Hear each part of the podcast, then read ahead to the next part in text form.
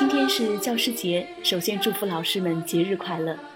现在我们听到的是《放牛班的春天》原声音乐，孩子们清澈的声音从高高的城堡式的教室飘逸到窗外，仿佛天使的羽毛一片片飞舞。旋律里盛满了对于老师的崇敬，也让我们明白了，原来教育不是一桩优胜劣汰的工程，而应当是依循生命本真的大爱。